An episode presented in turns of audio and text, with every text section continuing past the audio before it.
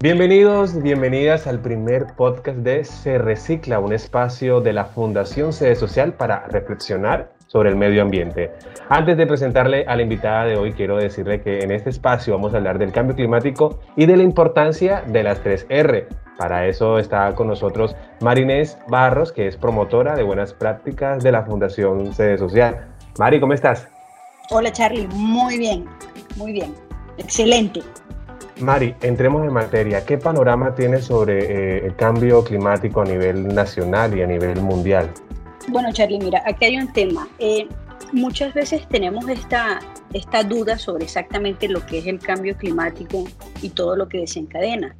Eh, realmente cuando hablamos de un cambio climático es ese cambio de, del clima, del estado del clima, pero que se debe por interacciones o por, o por consecuencias de actividades, ya sea directa o indirectamente, que hace la humanidad. O sea, no es algo que, que sea simplemente la naturaleza que hace su trabajo, sino que depende totalmente de esas acciones y de esos actuares que tenemos como seres humanos, ya sea para bien o para mal. Hay muchas acciones para poder eh, eh, combatir este cambio climático y una de esas son las tres R antes de eh, decir qué viene haciendo la Fundación Sede Social sobre las tres R, recordemos de rapidez que son las tres R. Esas tres R llevan un, orden y el primero de ellas o su primera R es reducir. Cuando hablamos de reducir es simplemente que como seres humanos debemos disminuir ese consumo de algo, eh, eso que compramos muy seguido, tratar de implementar el reducir a través de comprar simplemente menos cantidades. En esa, en, en esa secuencia viene otra R, que es la que llamamos de reusar o reutilizar, y es simplemente buscar nuevas formas de hacer uso de este residuo. Esto es un residuo que no pude reducir, entonces lo, lo compro, lo consumo, lo uso, pero una vez hago uso de él, ese envase puedo reusarlo para otro tipo de cosas. Entonces ahí vemos el ciclo de reusar.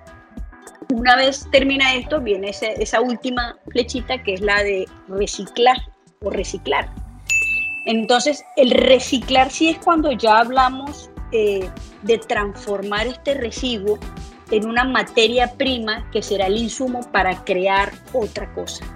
Eh, tenemos el concepto equivocado eh, que reciclar, el, el, escenario de reciclar lo vemos en la casa o en el trabajo y la verdad no, eso no se ve eh, dentro de la casa o en el trabajo. Eh, ahí sí vemos más es el reducir o el reutilizar.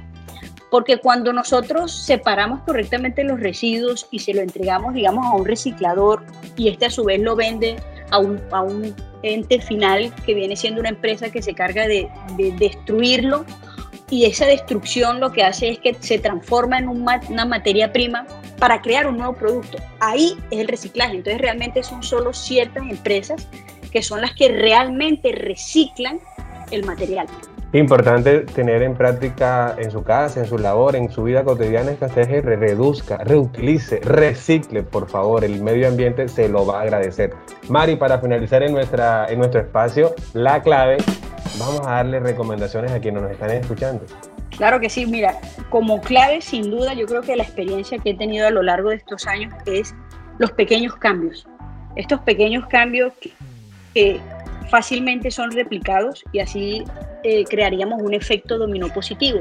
Si yo hago buenas prácticas ambientales, si yo hago disposición correcta de los residuos, estas pequeñas, pequeñas actividades que puedo hacer son vistas por otras personas y, y, les gusta. Entonces las cosas positivas llaman la atención, las cosas bien hechas llaman la atención y la gente busca ser multiplicador y buscan imitar.